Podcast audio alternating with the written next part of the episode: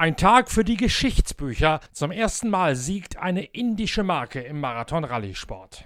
Dieser Podcast wird präsentiert von Shell Helix Ultra.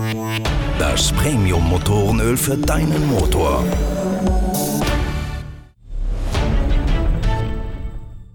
Die letzten beiden Tage bei der Rallye Seidenstraße sind noch einmal geprägt gewesen von extrem hohen Durchschnittsgeschwindigkeiten in schier endlosen Grassteppen der Mongolei. Die Motorräder, Lkw und Autos fahren über weite Strecken mit voll ausgedrehtem höchsten Gang. Eine Tempobolzerei sondersgleichen, ehe es dann am heutigen Samstag wegen des Grenzübertritts von der Mongolei nach China einen Ruhetag gibt und tags drauf dann der ganze Tross in die Wüste Gobi einfällt. Dort wird das Durchschnittstempo deutlich sinken. Dafür stehen endlose Dünenfelder mit teils gewaltigen Dünenbergen auf dem Programm. In der Motorradwertung ist am gestrigen Tage Geschichte geschrieben worden. Zum ersten Mal gewinnt eine indische Marke eine Etappe bei einer Marathonrallye. Hero heißt das Motorrad und Oriol Mena aus Spanien der Fahrer. Mena gewinnt die Etappe und etabliert sich damit in der Gesamtwertung als als neuer Drittplatzierter. Eingesetzt werden die Hero-Maschinen von Speedbrain, einem Team aus der Nähe von Rosenheim. Die Speedbrain-Mannschaft unter der Leitung von Wolfgang Fischer hat zuvor bereits BMW-Motorräder für die Rallye Dakar entwickelt. Als dann Husqvarna die Offroad-Marke von BMW geworden ist, sattelte man um, entwickelte selbst einen Rahmen für die Husqvarna, baute einen BMW-Motor ein, der allerdings zu leistungsschwach gewesen ist,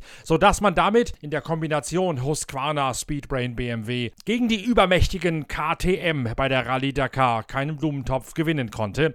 Der Rahmen allerdings damals so gut den Speedbrain konzipiert hat, dass er immer noch die Basis darstellt für die heutigen Hero-Maschinen. Hero hat als Werkspartner von Speedbrain die Nachfolge von Husqvarna angetreten als Husqvarna von BMW verkauft und an KTM veräußert worden ist. Seitdem sind KTM und Husqvarna mit baugleichen Maschinen aus Mattighofen im Marathon-Rallye-Sport im Einsatz und das Hero-Team nutzt den alten Speedbrain-Rahmen weiter, der früher einen BMW-Motor für Husqvarna beherbergt hat. Oriol Menas Husarenritt auf der gestrigen Etappe in der Steppe der Mongolei ist der erste bedeutsame Sieg für Hero im internationalen Marathon-Rallye. Rallye-Sport. Den Grundstein dafür hat der Iberer mit einem navigatorischen Meisterstück gelegt. Es gab nämlich eine kleine Falle im Verlaufe dieser Steppenetappe, wo die Kompassnadel ein bisschen anders angezeigt hat, als eine der beiden möglichen Wegstrecken verlaufen ist. Sam Sunderland, der Gesamtführende auf der KTM, und Oriol Mena waren einige der wenigen, die auf Anhieb die richtige Route gefunden haben. So ganz ist auch das nicht richtig. Sam, Can Sam Sunderland ist genau wie die vor ihm fahrenden Gebrüder Benavides, Lucio und Kevin zunächst falsch abgebogen, hat dann allerdings sofort realisiert, dass sein Kompass ihm eine andere Richtung empfiehlt und hat dann im vollen Flug die Spur gewechselt, ist auf den richtigen Weg eingefallen. Nur dadurch hat Sam Sunderland seine Gesamtführung verteidigen können. Kevin Benavides dagegen, der falsch abgebogen ist, verliert dadurch mehr als 30 Minuten Minuten und hat jetzt 32 Minuten und 42 Sekunden Rückstand auf Sam Sunderland. Benavides dadurch bis auf Platz 7 zurückgefallen und auch Kevins Bruder Luciano ist auf Rang 5 zurückgefallen mit einem Rückstand von 21 Minuten. Oriol Mena dagegen macht alles richtig, hat die Kompassrichtung 270 eingeschlagen bei Kilometer 3 und dann von dort den Sieg sicher nach Hause gefahren. Vor Adam Tomicek, einem Privatfahrer aus Polen aus dem dortigen privaten KTM-Rennstall.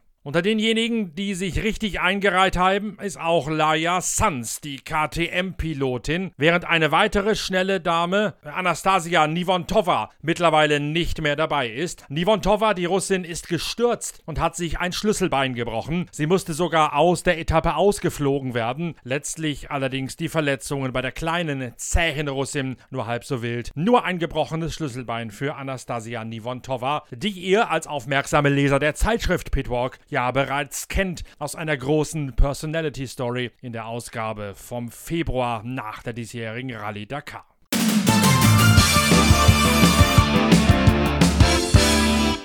Nach der Siegfahrt von Oriol Mena, seinem Schützling, erklärt Wolfgang Fischer am Ruhetag vorm Grenzübertritt von der Mongolei in China noch einmal, wie Oriol Mena es geschafft hat, den ersten Sieg für Hero einzuheimsen. Und Wolfgang Fischer, der Speedbrain-Teamchef, blickt zurück auf die Mongolei und auch schon mal nach vorne auf die nächsten Tage in China. Wir hatten heute ja den Grenzübertritt nach China. Da ging es um 5 Uhr morgens los von äh, Süd- und Mongolei. Heute war kein Renntag, also nur eine reine Überführungsetappe und hat alles ganz gut geklappt. Hatten wir so 80 Kilometer Offroad-Anteil für alle Assistenzfahrzeuge und ja, schön warm, fast 40 Grad in China. Und morgen geht es dann los auf die erste China-Etappe, die wird sehr knackig werden mit ca. 100 Kilometern in den Dünen und der Rest in Flussbetten und Canyons und ja, sicher navigationsmäßig anspruchsvoll.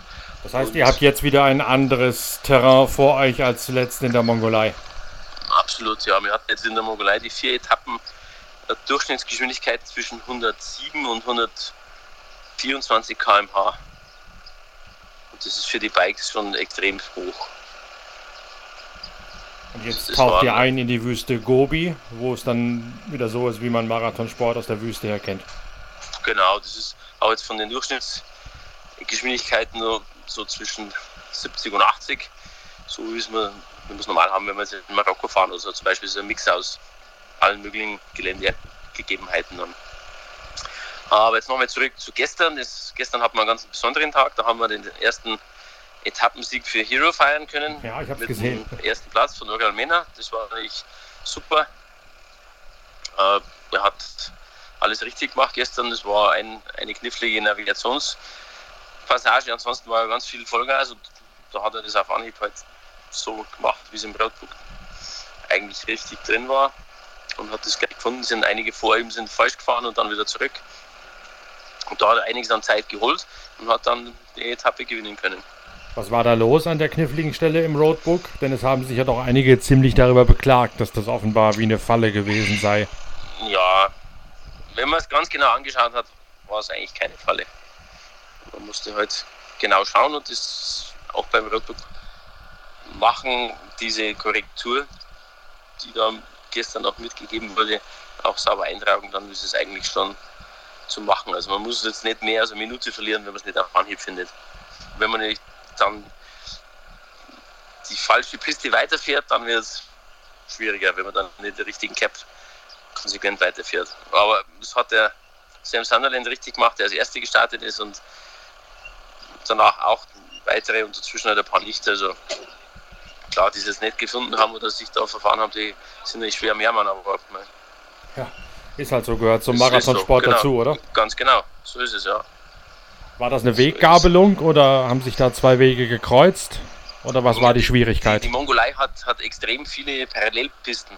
Ja, und wenn man praktisch eine Piste erwischt, die dann nicht die richtige ist und sich verleiten lässt, die weiter zu fahren und die dann praktisch abweicht von dem, von dem Cap, den man hat, also von dem Kompasskurs, den man eigentlich vorgegeben hat und die nicht kon konsequent dann korrigiert oder einfach den stur fährt, dann fährt man halt unter Umständen in ein ähnliches Szenario, wo sich dann nochmal was gabelt und dann fährt man dann weiter und denkt man, ja, jetzt passt aber es passte dann nicht, weil man halt nicht ganz konsequent diesen Kompasskurs verfolgt hat bis dahin und dann landet man in einem Parallelsystem, wo man dann irgendwann woanders rauskommt, wenn man es nicht früh genug korrigiert.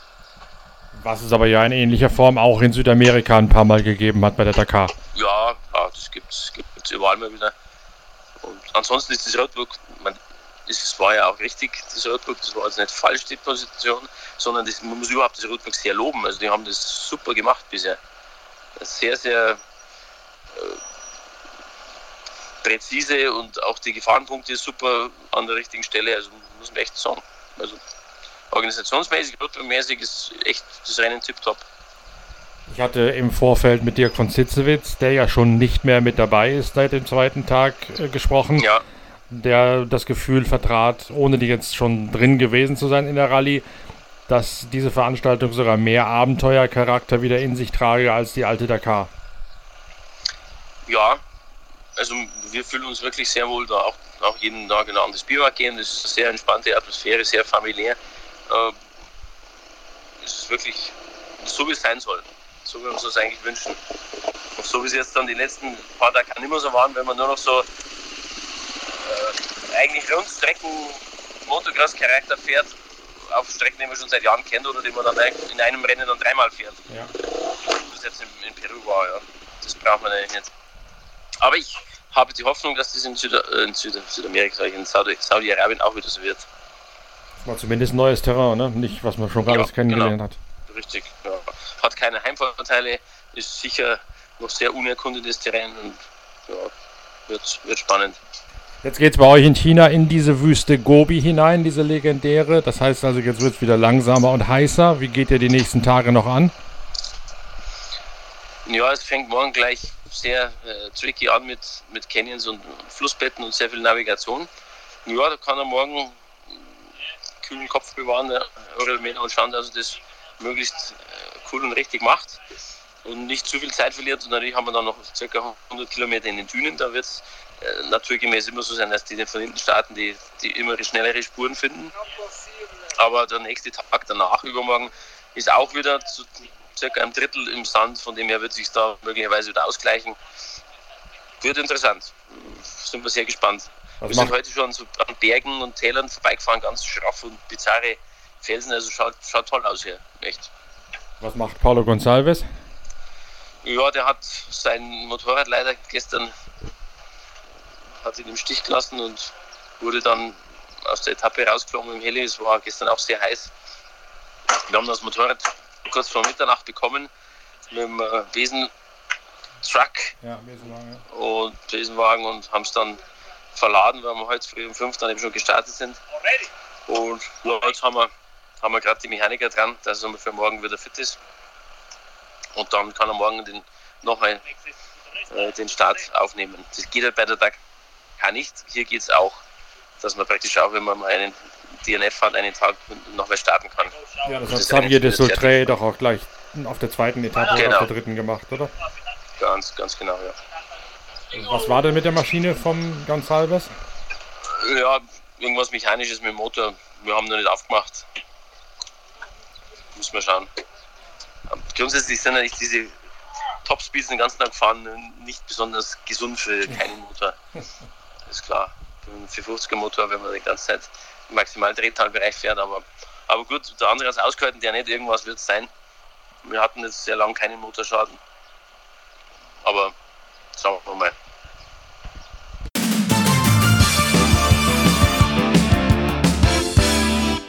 In der Autowertung hätte Nasser Al-Attiyah beinahe einen Großteil seines Vorsprungs verspielt. Der Toyota-Pilot in seinem Overdrive Hilux macht nämlich denselben Navigationsfehler wie vorher die, die Motorradfahrer Lucio und Kevin Benavides. Al-Attiyah und Mathieu Boimel erwischen diese Cap 270, also die Kompasseinstellung, nicht richtig. Drei Kilometer nach der Neutralisation inmitten dieser Prüfung biegen auch sie falsch ab und hätten deswegen beinahe den Tagessieg an Dennis Krothoff in einem Mini verloren. Dennis Krothoff führt 50 Kilometer vor dem Ziel, noch mit 23 Minuten Vorsprung. Das hätte ihn auch in der Gesamtwertung auf bis zu 20 Minuten an Nasser Alatia angebracht. Dann allerdings erleidet Dennis Krothoff einen Getriebeschaden. Ein Gang bleibt hängen und lässt sich nicht mehr lösen, sodass Dennis Krothoff den zweiten Platz auf der Etappe noch an Erik van Loon verliert. Erik van Loon schlägt Mathieu Serradori, den Franzosen, Franzosen auf dem CR6 Buggy um 10 Sekunden. Insgesamt betreibt Nasser Al-Attiyah noch Schadensbegrenzung. Er liegt in der Gesamtwertung jetzt 40 Minuten vor Liu Kun auf einem Hawaii SMG und eine Viertelstunde vor Jérôme Pélichet im Optimus Rallye Ride links.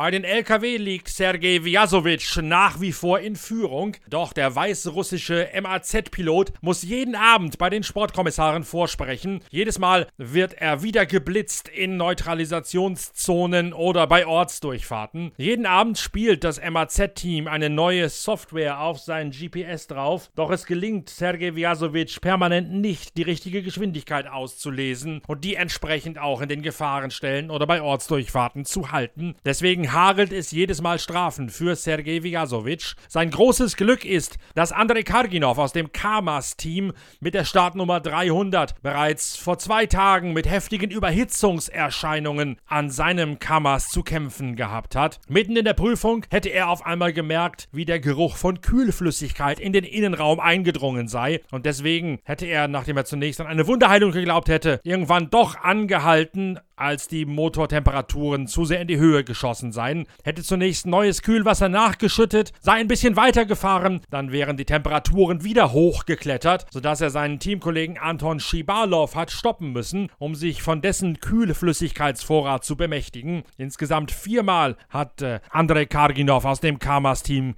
Kühlflüssigkeit nachkippen müssen. Anton Schibalov, der teilweise so schnell gewesen ist wie Sergei Vyasovic, hat 20 Minuten verloren wegen zweier ja Reifenschäden und auch Ayrat Madeev, der Dritte aus dem Kammers Großaufgebot, hat seinen gesamten Vorrat an Reservereifen auf den schnellen und extrem hart komprimierten Prüfungen aufgebraucht und so elf Minuten verloren. Anton Schibalov ist der neue Zweitplatzierte, hat vom Pech des Andrei Karginov profitiert, Mardeev neuerdings auf der vierten Position, das Ganze allerdings bereits im Rücken von Sergei Vyasovic,